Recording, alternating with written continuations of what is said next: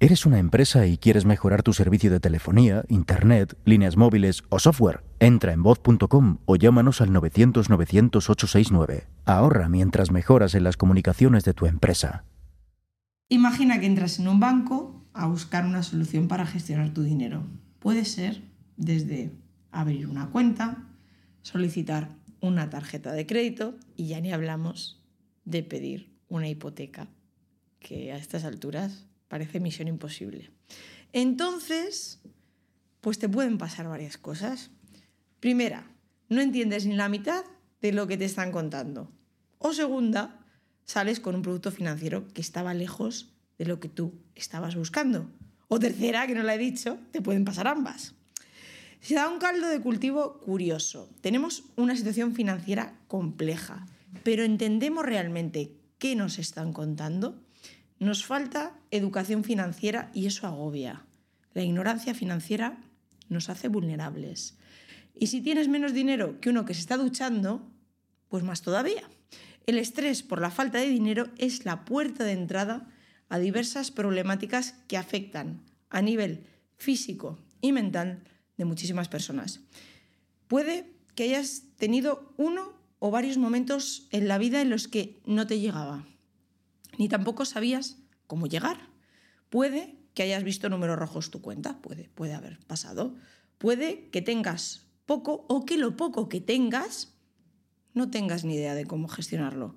No duermes porque te sientes encerrado o encerrada en una situación y no sabes cómo salir. Hoy vamos a tratar de ver qué aspecto de la vida financiera nos está causando estrés Vamos a intentar identificar qué es, en qué punto puede que nos estemos equivocando en la economía o la estemos manejando mal. Fijaos en una cosa, The Financial Health Institute define la salud financiera como la relación dinámica de los recursos económicos de cada persona a medida que se aplican o impactan en el estado bienestar físico, mental y social puede que sea verdad, que la banca siempre gana, pero hay, amigos y amigas mías, el conocimiento es poder.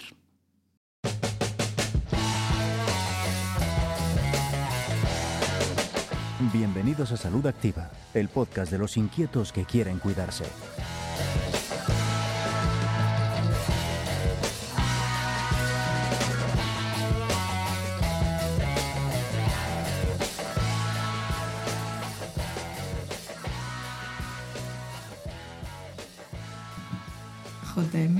Agobiado. Ahora que no soy nadie, Eh, yendo a un banco. Eh, yo no soy un buen ejemplo porque no me agobio nunca. Quiero decir, yo soy tranquilo patológicamente, como tú bien sabes. Otra cosa es que ponerme de mal genio sí que me he puesto de mal genio. ¿Por qué? Pues porque creo que los bancos en los últimos años han tenido una deriva de despreciar al cliente, despreciar al cliente eh, cerrando sucursales, es decir, el tema de los bancos en las zonas rurales es catastrófico. Es decir, la gente tiene que, que recorrer muchos kilómetros. Claro, dicen, no, es que damos muchos servicios por Internet. Eh, sí, pero aquí se, tenemos otro problema, que es la brecha digital. Eh, no todo el mundo tiene habilidad en Internet, sobre todo si hablamos de gente con cierta edad, que no están familiarizados con la tecnología de la información. Y luego incluso tampoco yo te puedo decir, por ejemplo, que hay operativas del banco que yo hacía por internet y que directamente las quitan. Te mandan a la línea por teléfono, sobre todo operativas que por ley no pueden cobrar comisión. Directamente esas operativas, eh, y estoy pensando en una entidad bancaria en concreto, porque es la que conozco, las están quitando. No vamos a decir nombre, pero ¡buah, qué ganitas tengo! Aguanta. las están, Aguanta las aguanta. están quitando, te obligan a ir a la oficina o a ir por teléfono y luego por teléfono te contestan cuando te contestan y en la oficina para conseguir un turno, las pocas que hay y que te pueden atender es un lío. Con lo cual, hombre, no me he agobiado, pero debería. ¿Alguna vez te has quedado sin dormir o te has puesto nervioso? Yo sé que nervioso no, ¿vale? Pero has dicho, esto no sé manejarlo a nivel financiero. o sea, ha sido un factor Yo sé que tú no te estresas, No, pero ¿alguna vez te has comido la cabeza No puedo por un tema por- económico? No puedo hablar por mí, pero sí que sé que es un problema creciente en la sociedad de que se juntan mm, varios factores. La subida de tipos de interés, con lo cual las hipotecas se han encarecido muchísimo. Curiosamente se encarecen las hipotecas, pero el, el- el poco dinero que tenemos en el banco, las cuentas no nos dan más interés. Eso sería una cosa que habría que mirárselo. Eh, gente que tiene problemas financieros importantes y eso sí que todas las estadísticas dicen que las crisis económicas eh, correlacionan con sobre todo con problemas de salud mental y con problemas de estrés y ansiedad. Sociedad Americana de Psicología. La ansiedad Ya permanente... sabía yo que habías hecho los deberes. Yo, yo, es que aquí, aquí ya está.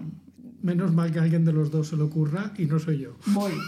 Sociedad Americana de Psicología. La ansiedad permanente por el dinero puede llevar a conductas de alto riesgo como el abuso de alcohol y drogas, excesos con la comida, comportamientos sedentarios, estrés y alteraciones del sueño que contribuyen evidentemente a empeorar la salud física y mental de las personas e incluso, atención, literal, llegar al suicidio. Jorge Ferrer, asesor financiero. Jorge tiene una trayectoria brutal. Y me encanta que esté aquí. Le voy a coger. Porque con tan solo 27 añitos, Que no se escape. que no se escape, por favor, porque no te vamos a dejar escapar, era director de banca. Tenemos muchas preguntas para ti. ¿Cómo nos, bueno, ya lo hemos visto, ¿no? Que esto afecta a la salud. Em, ¿Tenemos demasiado tiempo para pensar? ¿Pensamos a destiempo? ¿Pensamos demasiado? Bueno, yo eh, lo que creo es que hay una, una falta de conocimientos en, la gente de a pie, ¿no? Como si dijéramos. El problema es que eh, la gente no tiene los conocimientos financieros muchas veces suficientes para desenvolverse bien en estas situaciones que, ha contado, por ejemplo, JM. Y, y sobre todo cuando vienen mal dadas es cuando la gente sufre más estrés. Lo que acabas de contar es una gran verdad. Y sobre todo en épocas de crisis, el tema de no llegar a final de mes es una cosa que afecta a muchísima gente hasta el punto de inmovilizarla físicamente. de, tener- de- quedarte parado, o sea, no, no- no tienes capacidad de reacción. Vale, vamos a empezar, yo creo que por, por el principio, ¿no? Eh, ¿Cómo podemos gestionar mejor eh, en estos momentos? Claro, hay mucha gente que no llega. Hmm. O sea, ¿cómo se gestiona eso? Para empezar, bueno, ¿tú qué crees que debería de saber toda persona que tiene que manejarse? Eso que decíamos, ¿no? Que, que la ignorancia nos hace vulnerables, la ignorancia financiera nos hace vulnerables. ¿Tú qué crees que nos falta? Y explícalo. Pues hombre, yo como, como asesor financiero, evidentemente, lo que, lo que le recomiendo a la gente es que, sobre todo en los malos momentos, pero en cualquier momento de su vida, que se asesoren con un especialista, con un experto, ¿vale? Igual que lo hacemos en otros ámbitos de, de nuestra vida, con, con un médico, con un fisio o con cualquier otro campo, pues en el campo financiero estaría bien que la gente también se pueda, en algún momento de su vida, asesorar de algún experto que le pueda orientar, porque aquí nadie nos va a solucionar nuestros problemas, pero sí que nos van a orientar, ¿no? Eso lo recomiendo eh, sobre todo.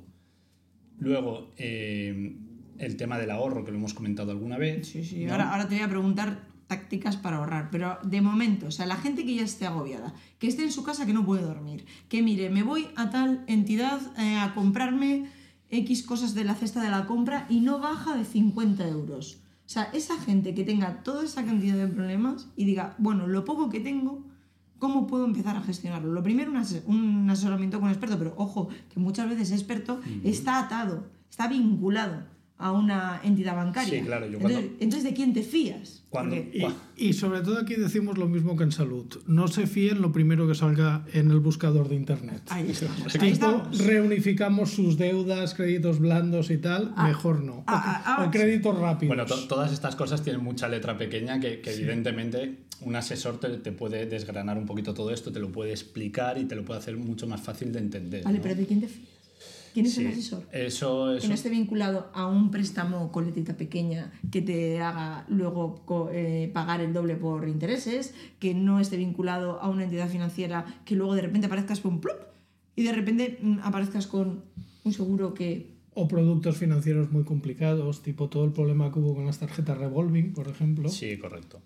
Yo recomendaría un asesor financiero externo que es- desde luego que no esté vinculado a ningún banco, porque al final una persona vinculada a un banco... estamos, la palabra externo, bien.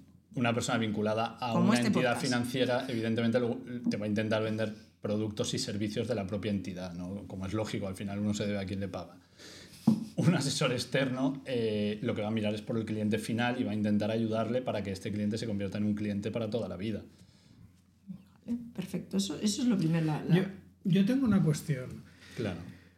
Tradicionalmente en España eh, el director del banco era como alguien más de la familia, era como el cura. Que tú ibas allí, te confesabas, le decías todo lo que tenías, todo lo que querías gastarte, todo lo que querías comprarte. ¿En Y él, sí, sí, esa es la visión que había Sí, eh, sí, sí, en los años verdad, 60, es verdad. 70, 80. Y además era una persona respetable. Y era una que te- persona que te corte. respetable, pero es decir, la gente iba allí y se confesaba. Sí, correcto. le contaba todo, le decía todo y lo que y lo que decía el director de la sucursal, porque todo el mundo tenía una sucursal y nadie se cambiaba de banco. Es decir, cuando le abrían una cartilla de ahorro de pequeño, se quedaba allí por los siglos de los siglos.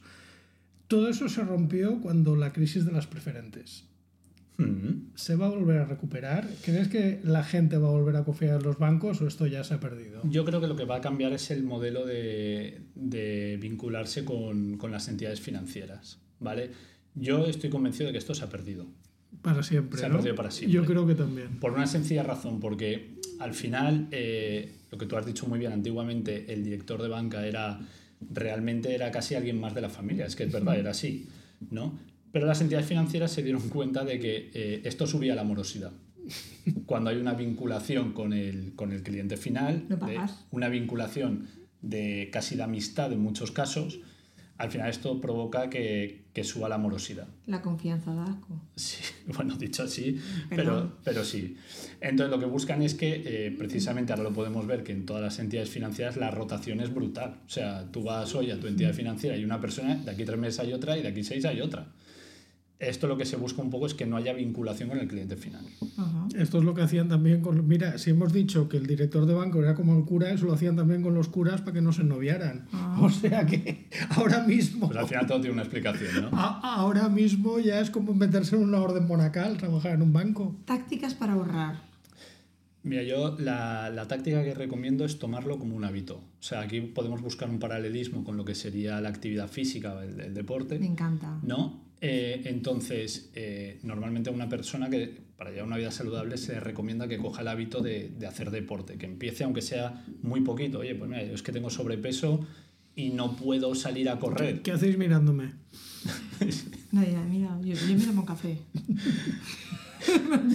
Nada.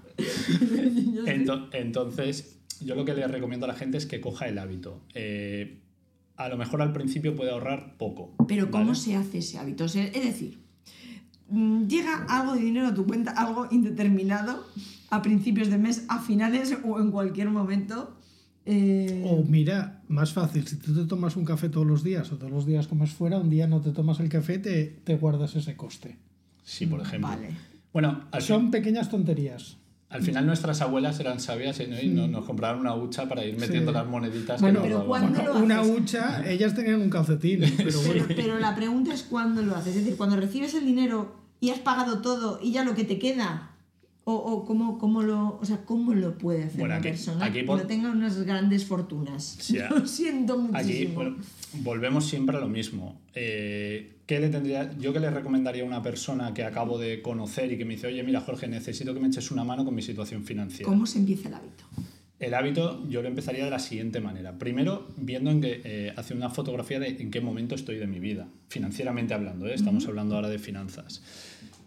Si, no, si esta fotografía nos la saca un experto, un asesor externo que no me conoce de nada, mucho mejor. ¿Por qué? Porque va a ser mucho más objetivo. ¿no? Y en base ahí, eh, consensuar un poco, oye, realmente yo cuánto puedo ahorrar. ¿Vale? Vamos a ver qué soy capaz de ahorrar después, qué gastos tengo, qué cosas no me puedo quitar, qué cosas a lo mejor puedo empezar a ahorrar un poco. Y en base a eso, eh, marcar una cantidad X. La que, la que sea, por pequeña que sea. Al final todo el mundo tiene de- derecho a poder ir guardando algo, ¿no? No, no, no es obligatorio que nos lo gastemos absolutamente todo.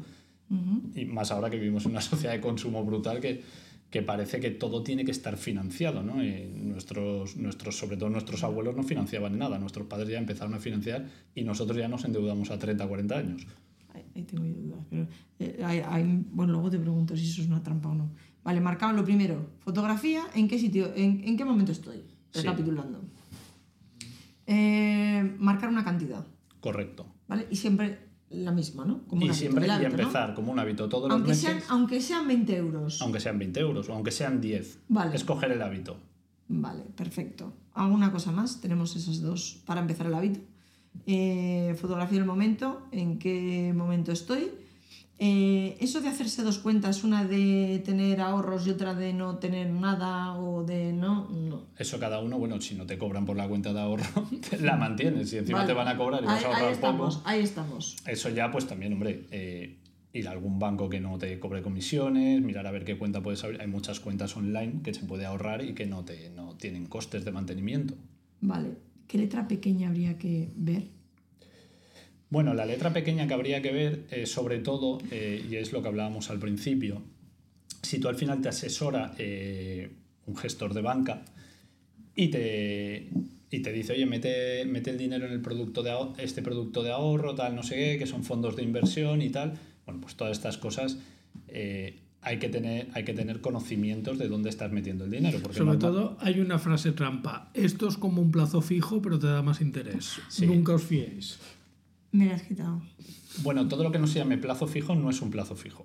Eso es Vale, eso hay que dejarlo Eso hay que claro. dejarlo Eso muy hay que dejarlo Aunque te claro. digan que se parece. Te digan lo que te digan, si no es un plazo fijo, no es un plazo fijo. Vale. Quiero decir, si es un fondo de inversión, es un fondo de inversión y se rige por las normas de los fondos de inversión. Es decir, que el capital no está garantizado, salvo, salvo que lo hayas firmado. Bueno, por ley no pueden haber fondos garantizados en estos momentos. Por lo tanto, nadie nos puede decir que es un fondo garantizado porque por ley está prohibido. no puede ser. Mm. Vale. Igual que está prohibido eh, por ley que se te vinculen seguros a, a financiaciones. Quiero decir, tú vas a un banco a pedir una hipoteca y por ley no te pueden vincular seguros yo. ni de hogar ni de, ni de vida. Ahí voy yo. O sea, tú de repente pides una hipoteca y sales con tres seguros. Eso por ley no puede ser. Por ley no puede ser, echa la ley, echa la trampa, eh, no te lo doy, no te lo vinculo, no te digo que es obligatorio, sino que te bonifico el precio. Exacto. Si con te, lo, los- si te lo hago, te bajo el tipo de interés. Y al final todos los bancos te dan el más o menos el mismo tipo de interés. Quiero decir que casualmente se hace adrede para, para que al final te acaben colocando sus, sus productos. Vale, ¿qué errores cometemos para...? Yo a veces sí que me he sentido, yo no sé tú, pero yo a veces sí que me he sentido engañada eh, en algún momento de, de mi vida por, por un tema financiero y me ha causado mucho estrés, porque no he sabido gestionarlo, ¿no? Y no, no he tenido ese conocimiento eh, y he sido vulnerable porque no, no, no, no carecía de, de esa información.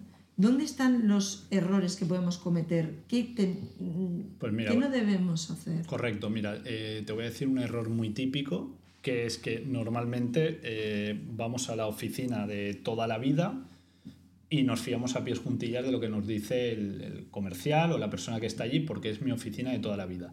Fiarse. Yo, re- ¿eh? yo recomiendo siempre que, que todas las operaciones, cualquier cosa que queramos saber, que preguntemos por lo menos a dos bancos distintos. Que tengamos muchos novios, ¿no? Pretendientes. Bueno, cuantos más novios tengamos, mucho mejor. Que tengas mucha información. Que tengan mu- más información. O que tengas varias ofertas y compares. Vale. que tú compares las ofertas, que compares la información que te dan dos entidades distintas, que no te fíes de lo, de lo primero que te dice la primera entidad a la que vas, donde tú entras y todo es maravilloso, cuando llegues a otra todo también será maravilloso, y contrastar un poquito toda la información que nos dan. Vale. Ese uno. Eso es fundamental, porque si no al final corremos el riesgo de, en muchos casos, sentirnos estafados. Decir, oye, al final me has cobrado el doble que la oficina de allí que no me conocen de nada y yo soy un cliente aquí de toda la vida.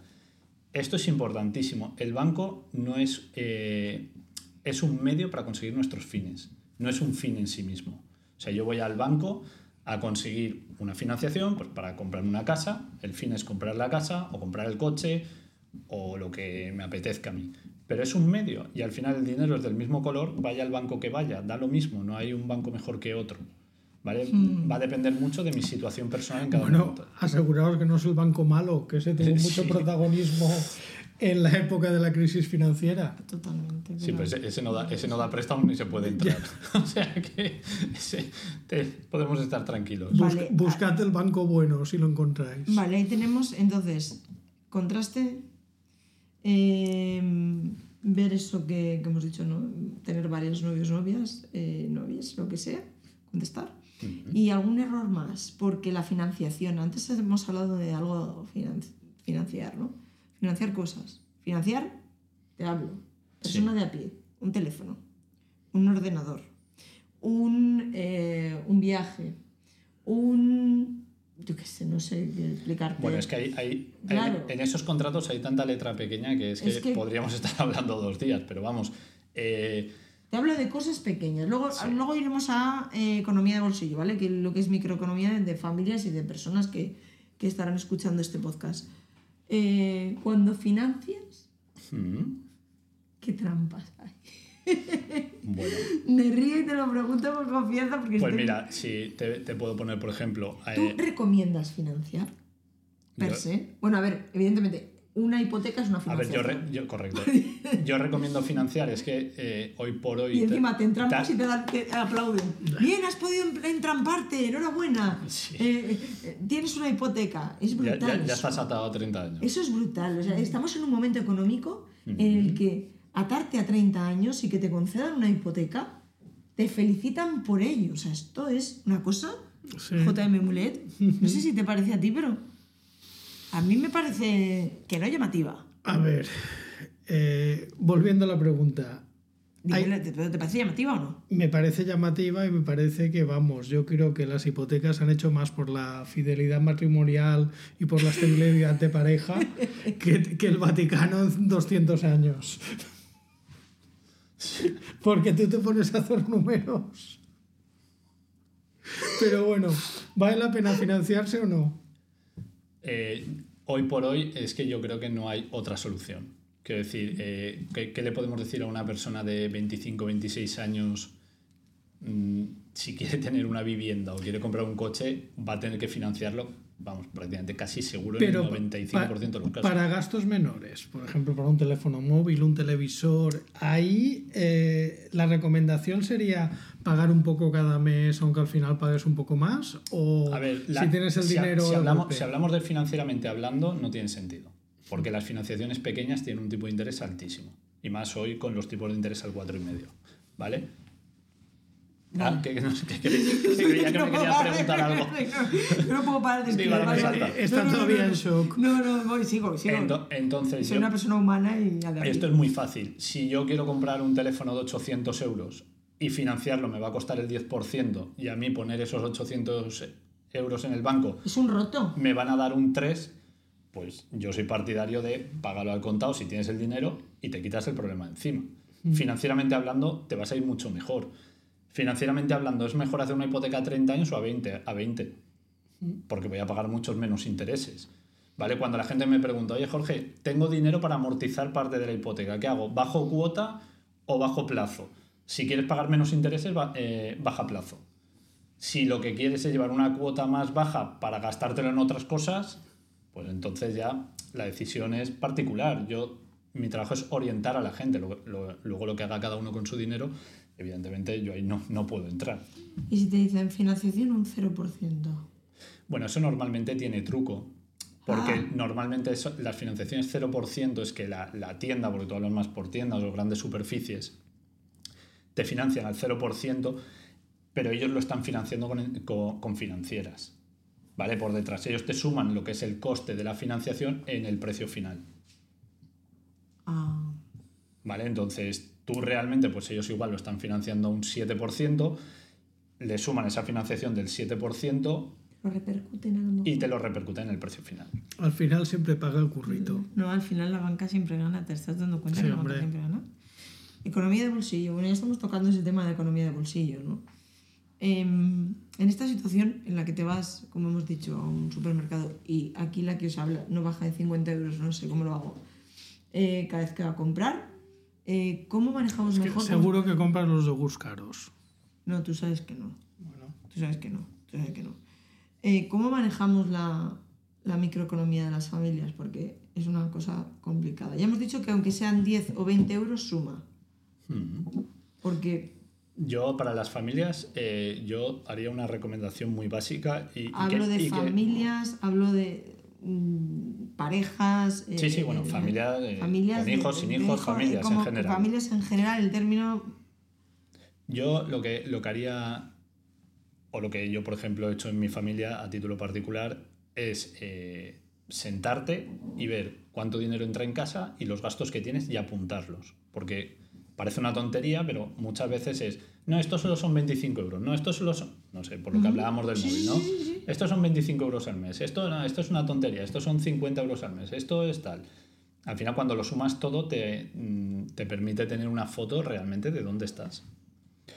Cuando nos vamos a comprar, pues aquí te voy a recomendar lo mismo que, que me que recomendaban nuestras abuelas, ¿no? Que, que uno hiciera la lista de lo que tenía que comprar antes de salir de casa. Porque yo soy el primero que si voy sin lista al supermercado empiezo a comprar cosas que no, Y que muy- no me hacen falta. Y muy importante, no ir al supermercado con hambre. ¿sí? Siempre hay que ir al supermercado después de comer, nunca antes. En serio, esto está súper estudiado de que compras peores alimentos y más caros. Alimentos con mayor contenido calórico y te gastas más. Vale, tema, tema lista de la compra, apuntar lista de la compra. Yo, veo, ¿Alguna- yo lo que veo más importante es lo que te he dicho, sentar, sentarte con tu pareja, con, con tu mujer, con tu marido, con, con quien sea, con quien vivas y sobre todo hacer una lista de todos los gastos y los ingresos que entran reales. ¿Vale? Porque esto es importantísimo y nos lo podemos encontrar en muchos autónomos que una cosa es lo que facturan y luego otra cosa es el neto que les queda. No- y eso hay que distinguirlo muy bien porque no, no es lo no podemos hablar de lo mismo. ¿Alguna vez, eh, tú que tienes muchos clientes, qué sueles hacer cuando se presenta alguien y ha perdido el control? O sea, es que está completamente descontrolado. O sea, dice, es que no, ya sea un autónomo o sea una persona asalariada, haya perdido el control de sus finanzas y diga, mira, estoy en una situación o tengo una deuda brutal. Es que eso puede pasar. Pues o sea, ahora mismo- realmente, es como ir a- ¿Puede pasar? Es como ir, sí, bueno, puede pasar y pasa. y pasa. O sea, bueno, pues lo primero, tranquilizar a la gente y, y primero que nada, eh, información. Se le pide un- una cantidad importante de datos. Es importante decir la verdad. Esto es co- como ir, como ir al psicólogo o al médico. Si no le dices la verdad, lo mismo da, no te van a poder ayudar. Y luego, pues que hay mecanismos. Quiero Qué decir, fuerte lo de decir la verdad, me llama mucho la atención, Jorge. O sea, la gente puede llegar a mentir a una persona que en teoría le va a ayudar a solucionar su papeleta cuando ha perdido el control. eso, eso es algo, eso es algo súper típico. Ya lo dijo el doctor House, los pacientes siempre mienten. Si le mienten a un médico, no le Pues van yo, a... yo fíjate que tengo, vamos, yo digo, en esa situación no serás capaz de mentir porque te lo tienen que, digamos, No, de- sí. te tienen- no, van a, cam- no van a hacer el camino por ti, pero sí que tienen que hacer una guía de ese camino. Sí, pero bueno, luego la gente, pues, eh, sobre todo los que se han equivocado y están en una situación complicada, es porque han tomado malas decisiones que a veces les da vergüenza comentarlas. Ajá. Eh, quiero decir, hay gente que, bueno, a mí me ha pasado que llegas y le dices, ¿qué deudas tienes? Y te dicen la mitad de lo que tienen. Y luego cuando pides el, el riesgo al Banco de España te sale el doble. Ah, sí, es que esto tal, no sé qué dices, hombre. Que yo no lo sepa, vale, pero que tú no lo sepas, que lo estás pagando o, o ya no. Entonces, esto es muy importante. Luego también a la gente hay que tranquilizarla que hoy por hoy existe una ley de segunda oportunidad en España para aquella gente que se declara en concurso a, a título particular. ¿En qué consiste? Bueno, pues antiguamente solo teníamos el concurso de acreedores para empresas y hoy en día lo tenemos también a título particular. Pues una persona que, que no es que no quiera pagar sus deudas, sino que es que no puede. Entonces, esta, esta gente hay que presentar el concurso como si fuera una empresa, pero es a título particular. Y eh, el juez te puede exonerar de, de esa deuda y puedes empezar otra vez. O sea- puedes rehacer tu vida. No es como antes, que tenías una deuda, no la pagabas y ya estabas entrampado de por vida. Hoy en día se puede salir de esa situación. Evidentemente con un buen asesoramiento, no con un amigo sentado en un banco que te lo cuenta y, ah, pues mira, voy a dejar de pagar todo. No, esto es mejor que lo haga un, sobre todo un asesor fiscal, que o estar bien aconsejado y que se presente bien. Por eso digo que es, es básico el sentarte con una persona y contarle realmente lo que te pasa re- eh, y contarle todo. Todos los problemas que tienes, todas las deudas que tienes, lo que ingresas, lo que te gastas, todo. En aquellos préstamos que aparezca tu pareja o que estén avalados por tus padres, todas estas cosas son importantes.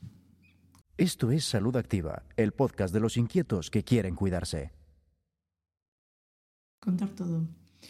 Pues lo que vamos a contar ahora es cómo eh, vamos a daros herramientas. Vamos a daros herramientas para que reflexionéis y libros a los que añadís a vuestra biblioteca de salud activa. ¿Por dónde empezamos? Venga, ¿por quién empezamos? ¿Por el que ha traído Jorge? Venga, Jorge, va, Sí. tú has traído uno, venga. Pues mira, hoy hemos traído el de Napoleón Hill, que Enseña la cámara, pi- está la piense cámara y hágase rico, ¿vale? Se ve bien, ¿no?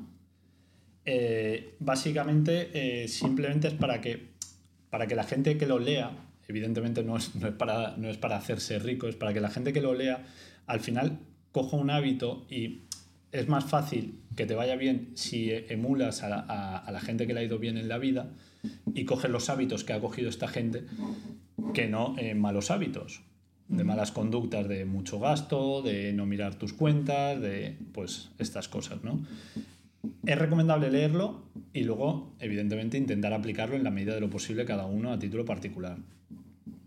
Yo lo veo recomendable y, y por ¿Es eso lo hemos fácil de entender esto? Sí, es bastante sencillito porque al final eh, habla de. pone ejemplos de, de gente, sobre todo, eh, bueno, sobre todo no, en Estados Unidos, Ujú. ¿vale? Eh, viendo hábitos de gente que, que, bueno, que llegó a ser, que se convirtió en gente muy rica y que hacían, ¿no? Ujú. No dejes el éxito en manos de unos pocos y lucha por tu trozo de pastel. Toma. Es que muchas veces, muchas veces eh, Yo, yo me sé un truco de mucha gente rica, que tu padre ya fuera rico. Ahí está. Ese suele funcionar muy Ahí bien. está. ahí Sí, pero la- está. pero la- la Ese- ese mayoría- lo compartimos. Sí. Pero, pero aquí os voy a dar un dato. ¿eh? La, la mayoría de los multimillonarios que hay hoy, hoy en día no vienen de familias ricas, vienen más bien de familias humildes.